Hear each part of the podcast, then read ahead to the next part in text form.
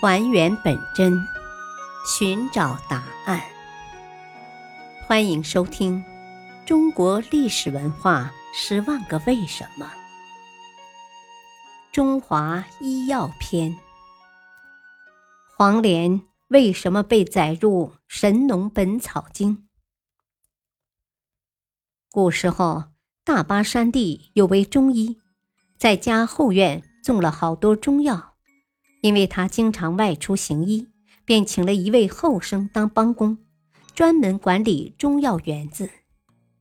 在一个冬季的早晨，后生在中药园的后山上发现了一朵绿色的草花，正迎着凛冽的寒风挺立着，十分诱人。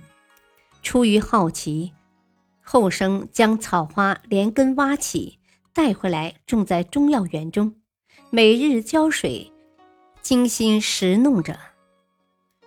到了来年秋天，草花结了种子，后生将种子撒在中药园里。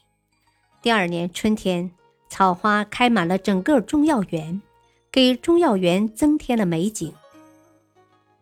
有一天，后生突然感到喉咙疼痛，便将这种草花采了些煎汤服下，虽然苦涩难咽。但喉咙不疼了，又煎了几次，喉咙竟全好了。他十分高兴，知道这种草花是能治病的。又有一天，中医外出行医，他女儿美娃突然病了，全身燥热，又热又泻。后生急忙在附近请了医生，但连服几剂药都未见效。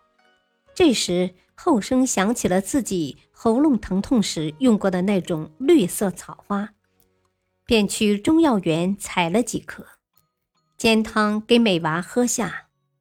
不一会儿，美娃的病情好转了。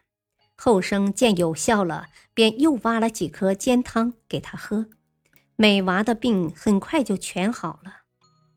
不久，中医回到家中，美娃将自己患病的事告诉了父亲。又把后生如何给他治病的经过也讲了。中医说，这绿花小草一定有清热解毒的功能。中医为了纪念后生救治过女儿的病，便将这种开绿花的小草用后生的名字黄连命名，并收忠厚老实、聪明能干的黄连为徒，还将女儿美娃许配给他。后来，医学家将黄连载入《神农本草经》中，并列为上品，成为一味治病救人的名药。黄连清热燥湿、泻火解毒，主治湿热脾满、呕吐吞酸、泄痢、黄疸、高热神昏、心火亢盛、心烦不寐、血热吐衄、目赤。牙痛、消渴等。